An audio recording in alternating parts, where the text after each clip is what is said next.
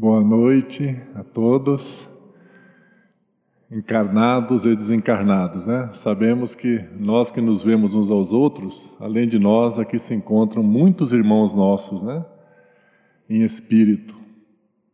Nós agradecemos a nossa irmã Terezinha, ao Luciano, pelo convite que nos fizeram, ao nosso querido Djalma, pelas palavras tão generosas. E o tema do nosso estudo de hoje é o perdão das ofensas. Vamos voltar no tempo, à época de Jesus. Vamos imaginar um, um diálogo entre Jesus e Pedro, há dois mil anos na Palestina. Jesus dialogava com seus apóstolos quando Pedro lhe fez uma pergunta. Senhor, quantas vezes deverei perdoar alguém que me ofende? Até sete vezes? Ao que Jesus respondeu: Não te digo sete vezes, mas setenta vezes sete. Né? Ou seja, indicando que devemos perdoar indefinidamente. Né? Mas Jesus continuou e contou uma parábola que ele diz assim: O reino de Deus é semelhante a um rei que decidiu cobrar as dívidas de seus servos. E ali chegou um servo que lhe devia, nós vamos usar um valor em reais só para facilitar o nosso raciocínio, né? lhe devia 100 mil reais. Aí aquele rei disse ao servo: Olha, você tem que me pagar esses cem mil. Se você não pagar, eu vou mandar prender você e vender a sua mulher e os seus filhos e todos os seus bens para quitar essa dívida. E aquele homem ficou desesperado e ele se prostrou aos pés do rei de joelho e pediu: Por favor, tende compaixão Dê-me um prazo e eu te pagarei. E aquele pedido tocou o coração do rei. E o rei tomou uma decisão que surpreendeu a todos. Falou: Olha, eu perdoo a sua dívida.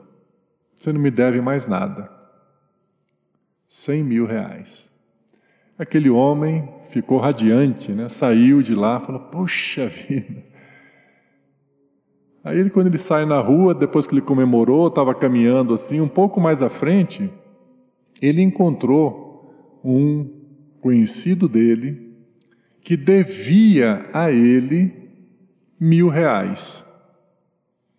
Aí ele foi pedir contas daquele homem. Falou: Olha, cadê os meus mil reais que você me deve? Ele falou: Eu não tenho como te pagar agora. Não, você tem que me pagar, senão vou mandar colocar você na cadeia. E aquele homem usou as mesmas palavras que ele tinha usado com o rei, o outro tinha usado com o rei. Por favor, tende compaixão, me dê um prazo e eu te pagarei tudo. Porém, esse homem falou: Não vou te dar prazo nenhum, não, você tem que pagar. E mandou prender aquele que devia a ele os mil reais. Acontece que os servos do rei, os trabalhadores do rei, estavam seguindo aquele homem e viram tudo o que aconteceu. E eles voltaram lá no rei e disseram a ele: Senhor, aquele homem que o Senhor perdoou a dívida de cem mil reais, ele acabou de encontrar um outro que lhe devia mil reais e ele mandou prendê-lo e não quis perdoar-lhe a dívida.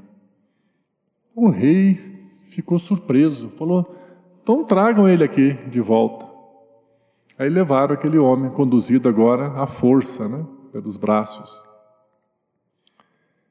E o rei falou para ele: Mas, homem mau e insensível, eu te perdoei uma dívida tão grande você não poderia também ter perdoado ao seu companheiro uma dívida menor? Pois então agora você ficará preso até que seja paga a sua dívida. E Jesus concluiu essa narrativa ao Pedro. Essa passagem está no Evangelho de Mateus, capítulo 18. Né? E com essa parábola, com essa história, Jesus estava nos ensinando a Pedro e a todos nós que assim como nós, a importância de nós perdoarmos aqueles que nos ofenderam, porque nós também precisamos do perdão, que nós ofendemos muito a lei de Deus. Não foi isso que Jesus ensinou na prece, o Pai Nosso, que ele nos ensinou, né? Pai, perdoa as minhas ofensas, assim como eu também perdoo os meus ofensores. Ora, se eu não perdoo os meus ofensores, como é que eu vou pedir a Deus para perdoar as minhas ofensas? Nós precisamos perdoar porque nós também precisamos ser perdoados. Para conquistar o perdão, não conseguiremos se guardamos rancor, raiva ou ódio no nosso coração. Aquilo precisa fluir dentro de nós. Então Jesus nos ensinou essa importância tão grande de perdoar. Todos nós já sabemos disso. E não só nós cristãos, as outras religiões que foram todas fundadas por emissários de Jesus, como o budismo, né, que foi Jesus enviou o Buda, antes de Jesus vir à Terra, enviou o Buda ensinar sobre a vida espiritual e falou da importância do perdão. Sócrates falou da importância do perdão, todas as religiões ensinam a importância do perdão. Então, todos nós religiosos já sabemos disso. Só que no mundo real, nós temos dificuldade para perdoar. Só que nós, religiosos, temos mais dificuldade ainda. Vamos falar por quê? Porque a pessoa pergunta para a gente assim: ah, o fulano que falou mal de você, te caluniou. E aí, como é que estão as coisas? E a gente, como é espírita, né, fala: não, que isso, eu já, já perdoei. A gente não quer falar, não quer confessar para alguém que a gente não perdoa. Não, já perdoei, está tudo bem.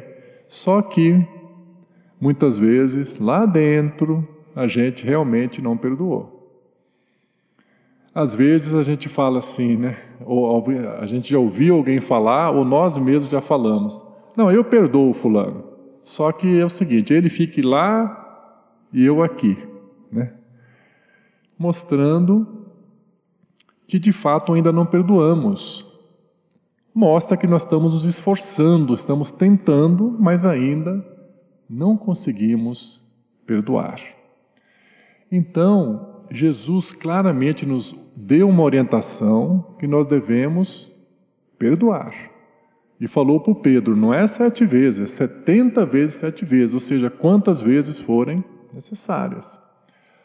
Só que nós temos dificuldade de fazer isso. Porque, muitas vezes, as ofensas que nós aceitamos né, causam feridas emocionais e a gente não sabe tratar muito bem nossas emoções. Então, na noite de hoje, a ênfase do nosso, da nossa reflexão será como perdoar. Como é que a gente faz para conseguir perdoar? Será que Jesus também ensinou isso?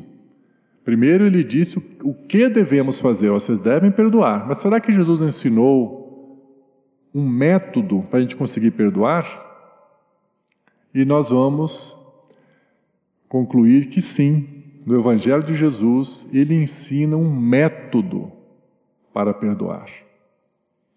Então, isso que é importante, aprender como fazer aquilo que Jesus nos orientou para fazermos. Então, esse é o objetivo principal da nossa reflexão da noite de hoje: estudarmos os ensinamentos do Evangelho de como conseguir perdoar alguém que nós guardamos ressentimento deles. Então, é esse o, o tema principal que nos propomos examinar na noite de hoje, à luz da esclarecedora e consoladora doutrina espírita. Então, no próprio Evangelho de Jesus, nós encontramos a primeira orientação que ele nos deu.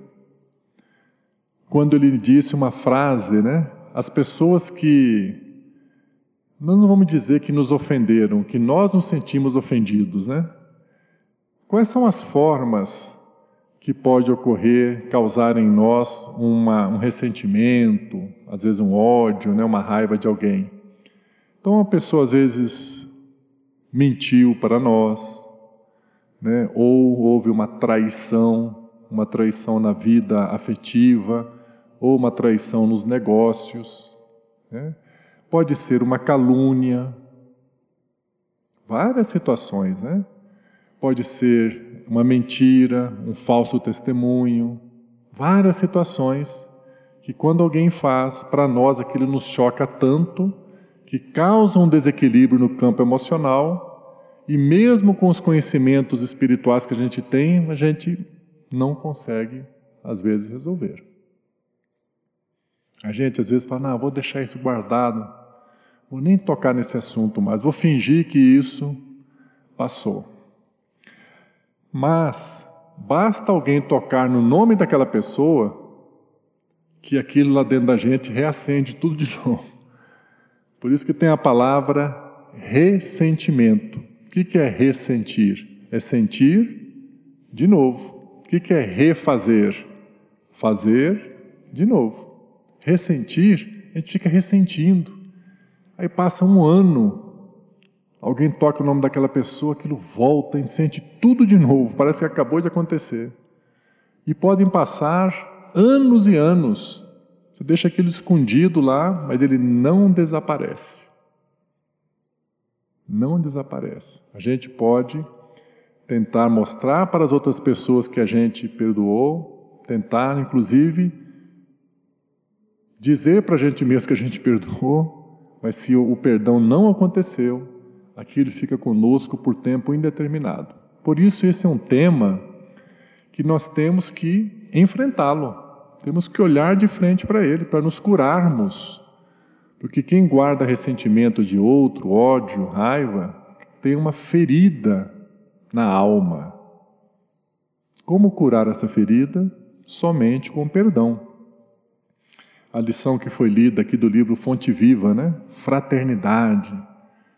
Perdão faz parte da fraternidade. Por vos amardes uns aos outros, sereis conhecidos como os meus discípulos, disse João, né? Nesse capítulo 13, que foi lido aqui.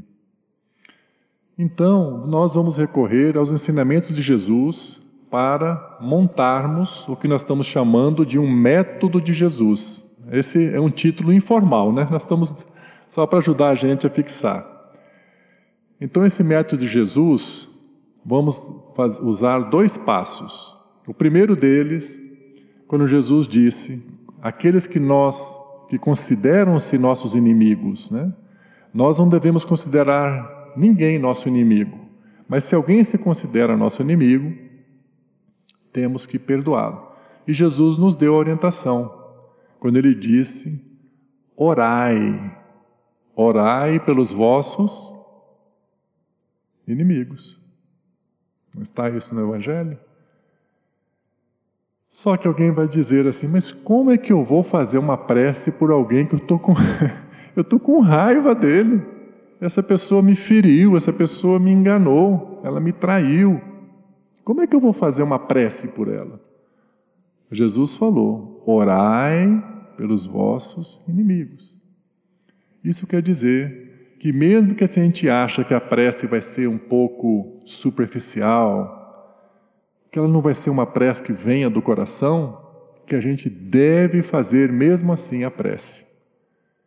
Então, nós vamos procurar visualizar mentalmente aquela pessoa, né, visualizar Jesus com as suas mãos estendidas, descendo uma linda luz das mãos de Jesus, iluminando aquela pessoa. E vamos pedir a Jesus que abençoe, que aquela pessoa seja feliz. Talvez a primeira vez aquilo vai sair meio superficial. A segunda vez ainda sai difícil.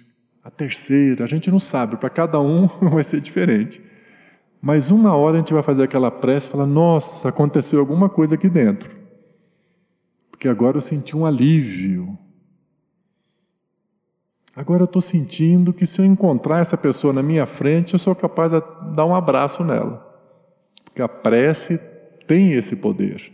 Principalmente se nós fizermos a prece associando a uma imagem, a gente visualizar aquela pessoa sendo iluminada, essa pessoa feliz, e imaginar a gente se encontrando com essa pessoa e conversando com ela, rindo com ela.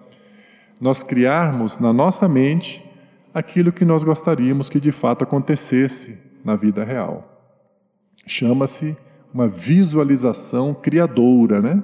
Aquilo que nós desejamos que aconteça, a gente fecha os olhos, imagina e ora para que aquilo ocorra. Então, a oração é uma ferramenta fundamental no processo do perdão. E o outro passo importantíssimo, né, que é o método de Jesus. Nós vamos recordar uma passagem do Evangelho que está no Evangelho de João, capítulo 8, que todos nós conhecemos. Na hora que a gente começar a contar, falar, ah, isso aí eu já sei, eu já conheço essa história, já conheço essa passagem da Bíblia. Só que hoje nós vamos examinar essa passagem com mais calma e vamos encontrar ali orientações importantíssimas para o processo do perdão. Nós vamos encontrar ali um método de Jesus para nos ensinar a perdoar, que é aquela passagem da mulher adúltera, né? Que todos nós conhecemos.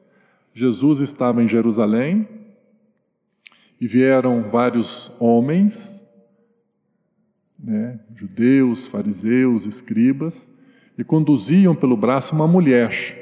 A gente pode imaginar a cena, né, pegando assim, empurrando assim pelo braço, né, um de um lado, outro do outro, e chegaram diante de Jesus e jogaram ela assim no chão. E um deles apontou o dedo e falou: Senhor, esta mulher foi pega em flagrante delito de adultério. E a lei de Moisés determina que ela deve ser morta por apedrejamento. E o Senhor, que dizeis? E eles, no fundo, queriam testar Jesus, né? Porque se Jesus contrariasse a lei, ele poderia ser acusado, né? De contrariar a lei. E Jesus, conhecendo a malícia deles, né? Jesus, o que, que ele fez? Ele olhou para cada um deles assim, nos olhos, olhou vendo a intenção de cada um e não respondeu. Ele se agachou e começou a escrever com o dedo assim na, na terra. Né? E eles ficaram olhando assim para Jesus, mas o que, que ele está fazendo? Ele falou, Senhor, e vós, que dizeis? Aí Jesus se levanta, calmamente. Vemos a serenidade de Jesus, né? Ele estava diante de um caso que poderia ocorrer um homicídio. Em poucos minutos aconteceria ali um, assassinato, que as pessoas iam matar aquela mulher. E Jesus, sereno, a serenidade divina, ele olha para cada um deles nos olhos e dá aquela resposta que todos nós conhecemos. Atire a primeira pedra aquele de vós que estiver sem pecado. E relata o Evangelho que se fez aquele silêncio e as pessoas começaram a soltar as pedras. Ele não relata o detalhe das pedras, mas a gente pode imaginar que às vezes os, cada um estava com uma pedra na mão, foram deixando cair, a começar pelos mais velhos, até os mais jovens, e foram saindo um por um, Daqui um pouco Jesus olhou, só estava ele e a mulher. A mulher provavelmente estava agachada, né, cobrindo assim o, o rosto, se preparando para ser apedrejada. Jesus pergunta a ela: Mulher, onde estão os teus acusadores? Aí ela olha, não tem ninguém mais. Eles não te condenaram? pois eu também não te condeno. Vá e procure não pecar mais. Olha a gentileza que Jesus trata aquela mulher, né? E aquela mulher então se retirou. É dessa passagem do Evangelho que nós vamos extrair os ensinamentos da noite de hoje. Isso que nós vamos chamar do método de Jesus. Vamos analisar. Quando aqueles homens chegaram, né, eles estavam primeiro apontando o dedo para a mulher. Essa mulher aí, ó, adúltera, apontando o dedo para ela. Outros apontavam o dedo simbolicamente para as escrituras, né?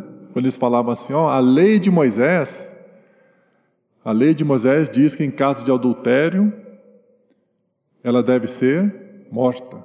Uns apontavam o dedo para ela, outros apontavam o dedo para a lei. E quando Jesus faz essa pergunta, atire a primeira pedra quem estiver sem pecados. Jesus fez com que cada um deles apontasse o dedo para onde? Quem me ajuda aí? Para si próprio. Um estava apontando o dedo para a mulher, o outro para a lei. Aqui é a lei. Ele falou: quem tiver sem pecado, olhe para dentro de si, se examine. Se você se acha que você está sem pecado, então você tem o direito de jogar a pedra. E ninguém jogou. Esse é o método de Jesus. Fazer com que a gente olhe para dentro de nós, não para a pessoa que fez o que fez. Não olhar para o que dizem as leis humanas, mas olhar para dentro de nós. Vejam que Jesus tinha pelo menos duas outras possibilidades de salvar a vida daquela mulher. Pelo menos duas. Uma delas, Jesus poderia ter atuado como um magistrado, como um juiz, porque Jesus conhecia toda a lei da religião judaica. Os primeiros cinco livros da Bíblia, do Velho Testamento, né, que são Gênesis, Êxodo, Levítico, Números e Deuteronômios. Esses cinco primeiros livros são a Torá, é o livro sagrado da religião judaica. Ali está a lei dos judeus. E no livro Levítico, que é o terceiro livro, no capítulo 20, versículo 10, lá está escrito assim: O homem que for pego em delito de adultério com uma mulher casada, deverão ser mortos os dois. Então Jesus sabia, conhecia aquelas leis todas de memória ele poderia dizer para elas: Bom, vocês querem matar essa mulher, porque está escrito na lei, então mandem buscar o homem com que ela estava cometendo adultério. Porque ele também deve ser morto. E eles não iriam fazer isso. Porque apesar da lei estar dizendo que deveria ser morto o homem e a mulher, o sinédrio, que era o tribunal, era constituído somente por homens. Eles deram uma adaptada na lei só levava em conta a mulher. Nunca um homem foi apedrejado por adultério, somente as mulheres. Então, se Jesus recorresse, se ele atuasse como um magistrado, como um juiz, ele teria salvo a vida da mulher. Ele falar: Bom, vocês estão recorrendo à lei de Moisés? A lei de Moisés diz que, nesse caso, os dois devem ser mortos. O homem e a mulher. Tragam o homem, aí sim pode apedrejar os dois. Ele teria salvo a vida da mulher.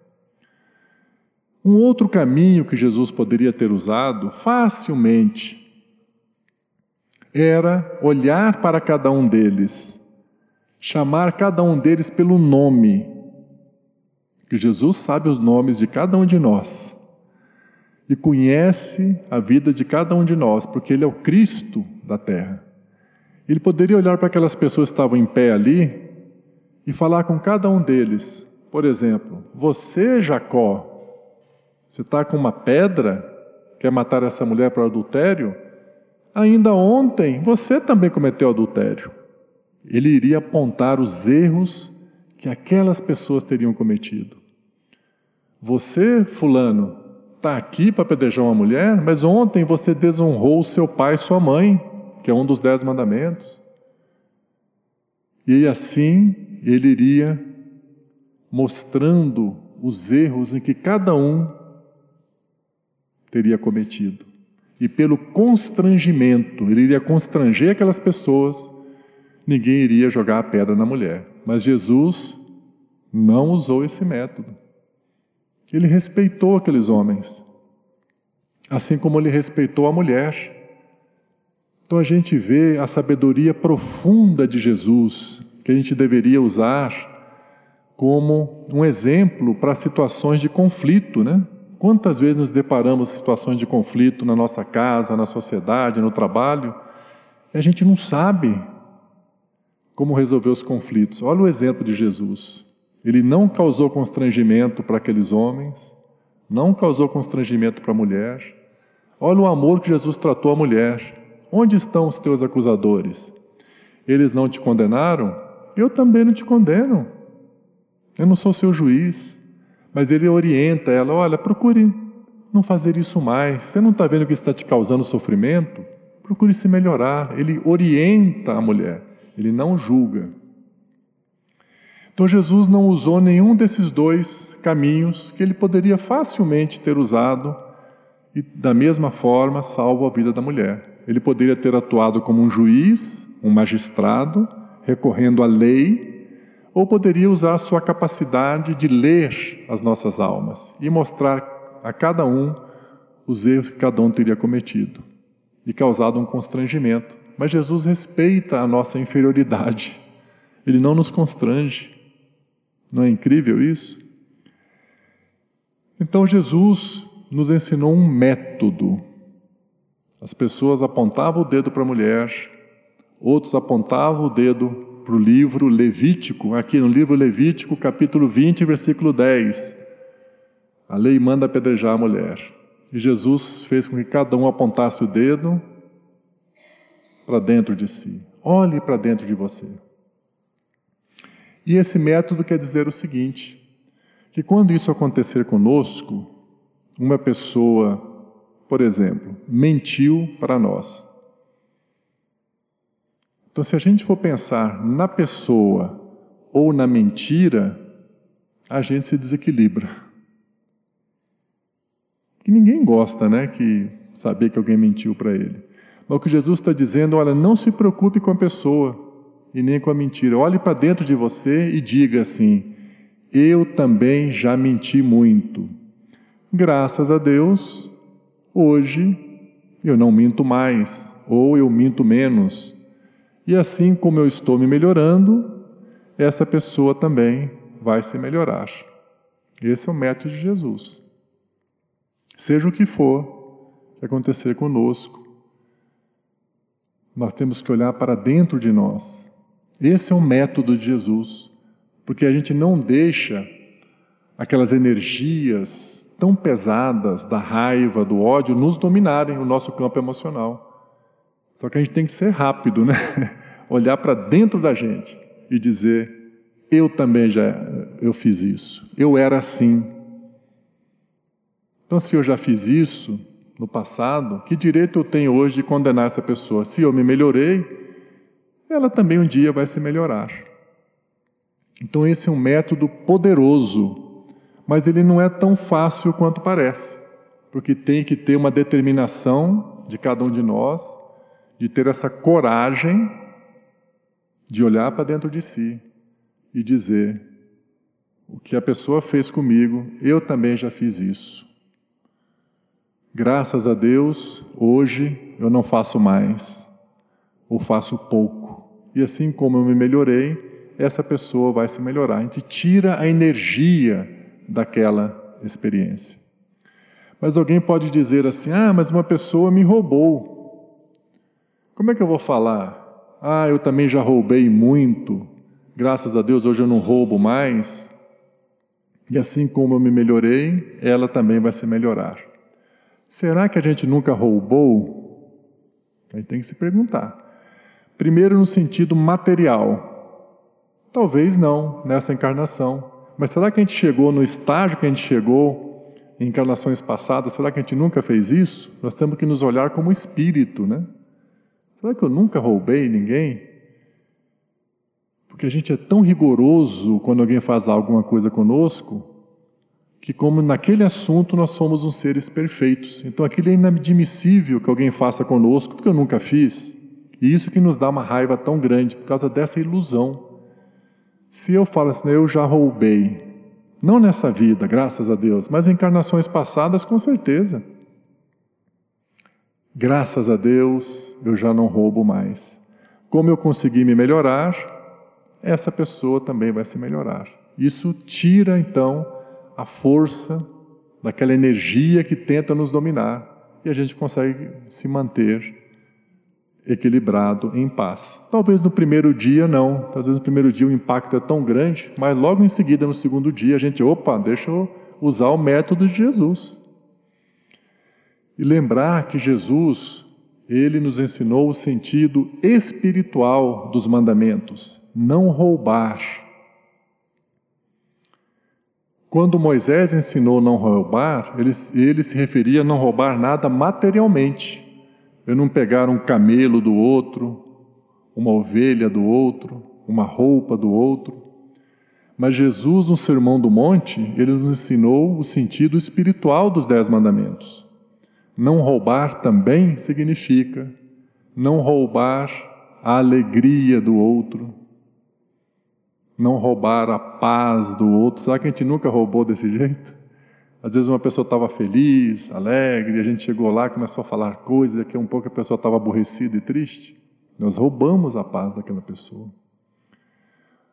Às vezes uma pessoa tinha projetos, ah, eu quero fazer isso, eu vou construir tal coisa, eu quero ser médico. E alguém fala, ih, rapaz, desiste, isso é para ser médico, você tem que estudar não sei quantos anos, passar na universidade dificílimo. Mas você está roubando o que da pessoa, do jovem?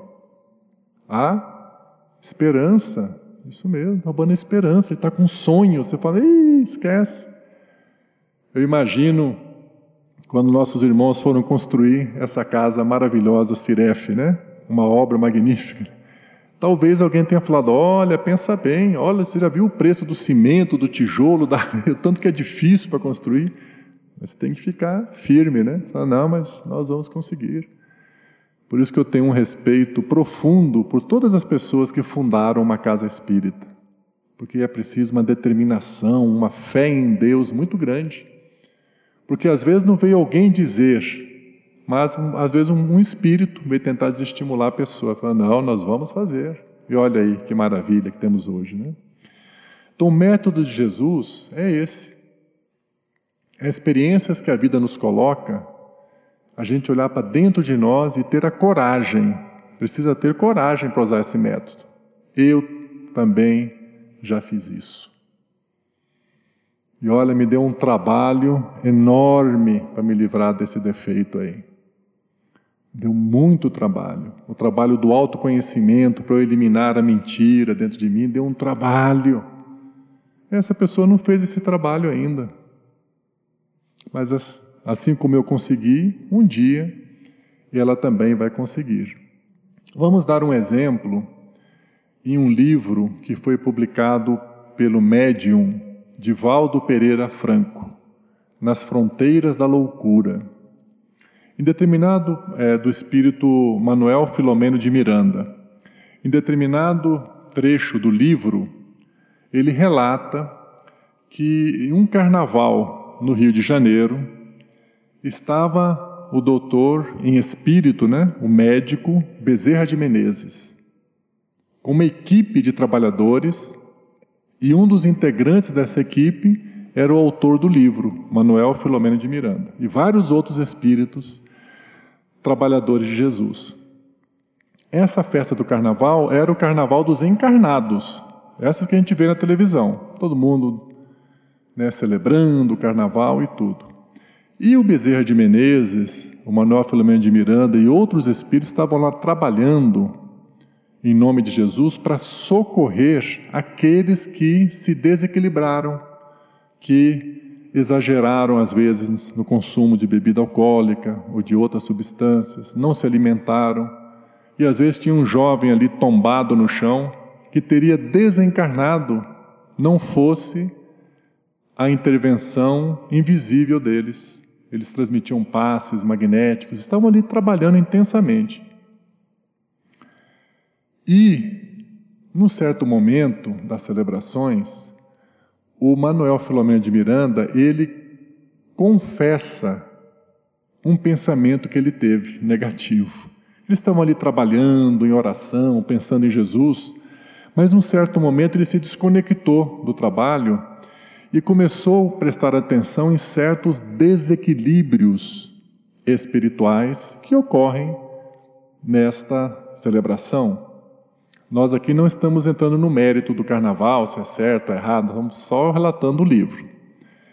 E ele começa a ver cenas, por exemplo, de algumas pessoas que se excederam no consumo da bebida alcoólica, que tinham espíritos, vários espíritos ao redor deles, sugando as emanações alcoólicas dele, parecendo um verdadeiro processo de vampirização, sugando aquelas energias.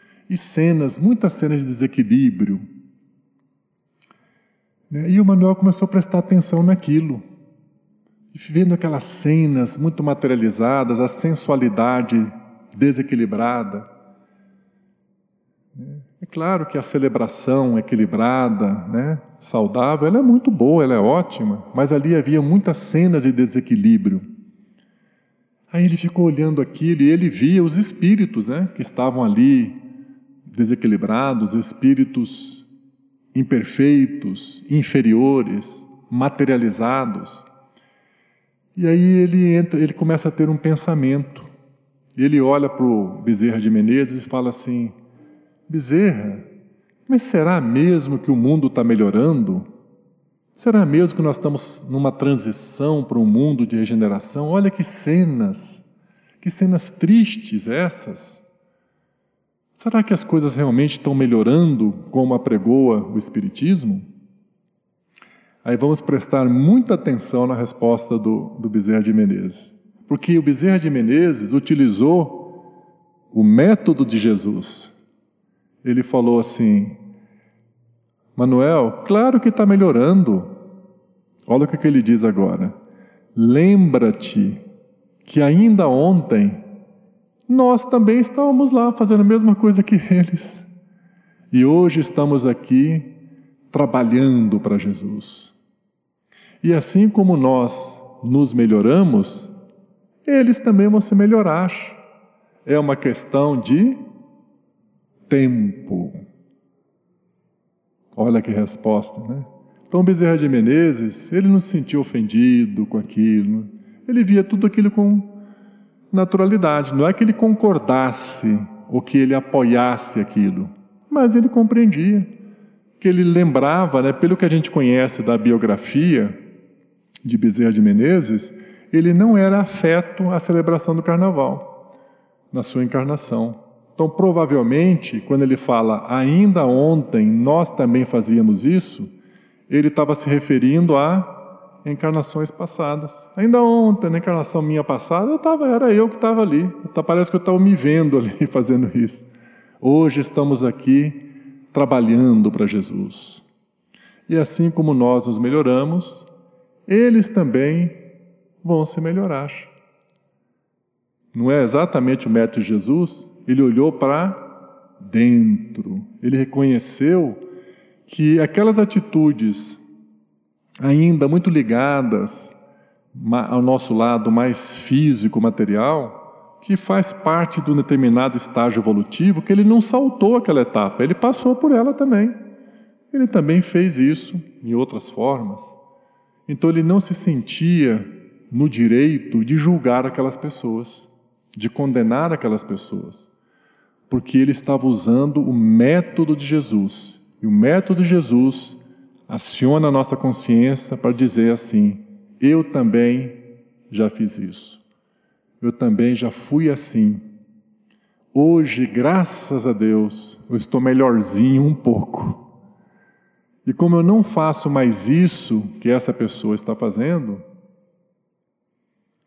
um dia ela também vai se melhorar, vai deixar de fazer. Então isso tira, esse pensamento ele é tão poderoso que ele tira aquela força, né, aquela energia brutal que vem quando alguém faz alguma coisa e a gente se deixa dominar por aquela energia, por aquele pensamento. E às vezes nós ficamos presos no nosso campo emocional por dias, meses, anos. Nós temos relatos nas obras de do espírito André Luiz, aquela coleção de André Luiz, pela mediunidade abençoada de Chico Xavier, que tinham espíritos que guardavam o sentimento de vingança já há 400 anos. Então vejam que dá muito trabalho carregar um fardo desse, que é guardar ressentimento dos outros, que é guardar sentimento de vingança, ainda que disfarçados, ainda que escondidos numa gaveta, eles estão lá. Então, principalmente nós, né, que já temos mais de 60 anos, né, assim como eu, temos que abrir o baú, olhar lá, porque às vezes a gente já esqueceu coisas do passado, nossa, aquele caso, você sabe que até hoje, quando eu lembro, sinto alguma coisa. Vamos usar o método de Jesus. Orar por essa pessoa, visualizar essa pessoa. Certa vez, o Divaldo Pereira Franco, ele foi visitar o Chico Xavier, que eles eram amigos, né? E quando ele chegou, o, o Chico Xavier, ele era muito bem humorado, o Chico Xavier. E ele brincou com o Divaldo, falou assim: Ô Divaldo, eu soube que você está com uma namorada, né? O Divaldo estranhou, né? Porque ele tinha feito a, a opção pelo celibato, né? Ele levou uma vida voltada somente para a espiritualidade. Ele falou: Olha, Chico, que eu saiba, tenho namorada, mas você está dizendo que eu tenho porque eu tenho. Olha o respeito que ele tinha pelo Chico, né? Aí o Chico falou para ele: É, eu soube que você está com a angina, né?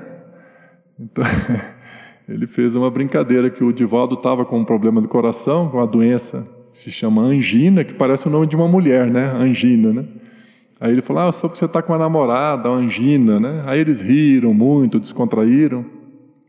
Aí o o Chico Xavier falou para ele: Você já perguntou para ela por que, que ela veio? Aí ele estranhou a pergunta: Mas como assim, Chico? Você já conversou com a Angina e perguntou para ela por que, que ela veio até você? Não, mas como que eu vou conversar? Converse. E aí o Divaldo, ele conta isso numa palestra, né? Que ele chegou em casa e olhou-se no espelho e falou: Dona Angina, para que, que a senhora veio? Né? E diz que de imediato ele obteve uma resposta. Que ele falou: Olha, ele se deu conta de que ele, apesar de todo o trabalho meritório que ele fazia, né, de publicar livros, fazer palestras, ajudar milhares e milhares de crianças órfãs, carentes, famílias carentes, um trabalho magnífico ele não estava em uma condição privilegiada, que ele deveria cuidar de si como todo ser humano, cuidar do seu corpo físico, ter a alimentação adequada, atividade física, o repouso necessário, e ele reconheceu que ele havia descuidado do zelo que nós devemos ter com o nosso templo divino, né? Conforme disse Paulo de Tarso em 1 Coríntios, não sabeis que vós sois o templo de Deus, ou o tabernáculo de Deus, e que Deus habita em vós?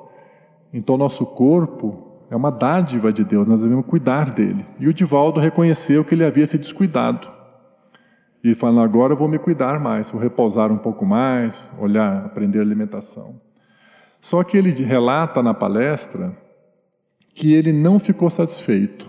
Ele sabia que aquilo era verdade mas que tinham mais coisas. Aí ele continuou perguntando: Dona Angina, para que, que a senhora veio? Dona Angina, para que, a senhora veio? Diz que ficou meses conversando com a Dona Angina, até que, pelo campo da inspiração, né, com o Espírito fala para ele, ou do campo da intuição, ele mesmo se lembrou que quando ele era jovem, ele teve um desentendimento muito forte com um colega dele. E o colega dele fez uma ofensa a ele, que ele ouviu aquilo de uma forma que ele considerou inaceitável, imperdoável. E que naquela época, de jovens adolescentes, ele chegou a dizer: Eu prefiro morrer do que ter que ver essa pessoa de novo. Vejam que ele não lembrava mais disso. Ele já era, nessa altura, tinha 60 e poucos anos. Isso aconteceu quando ele tinha 12, talvez. Ele não lembrava. Mas esse processo da angina, né, que o Chico orientou, ele conversa com a angina, ele se lembrou. Falou: Meu Deus, Agora ele, um homem maduro, espiritualmente preparado, falou: "Não, vou trabalhar isso". E ele começou a fazer a recomendação de Jesus, orar por aquela pessoa.